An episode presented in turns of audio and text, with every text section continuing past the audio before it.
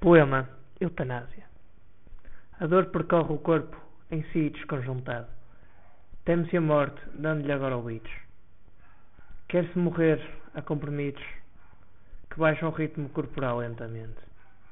A ciência não, não preserva os bons direitos.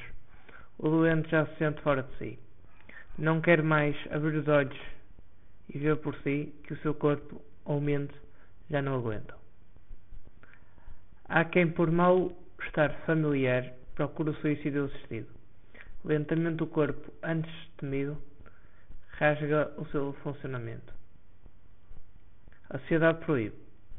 É ilegal tirar a vida a um ser humano.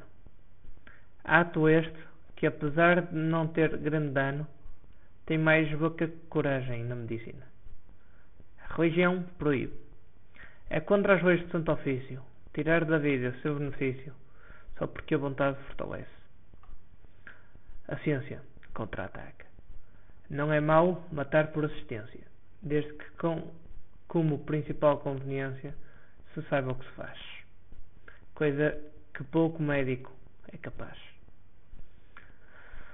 Oh morte, oh morte, porque és tão recaída?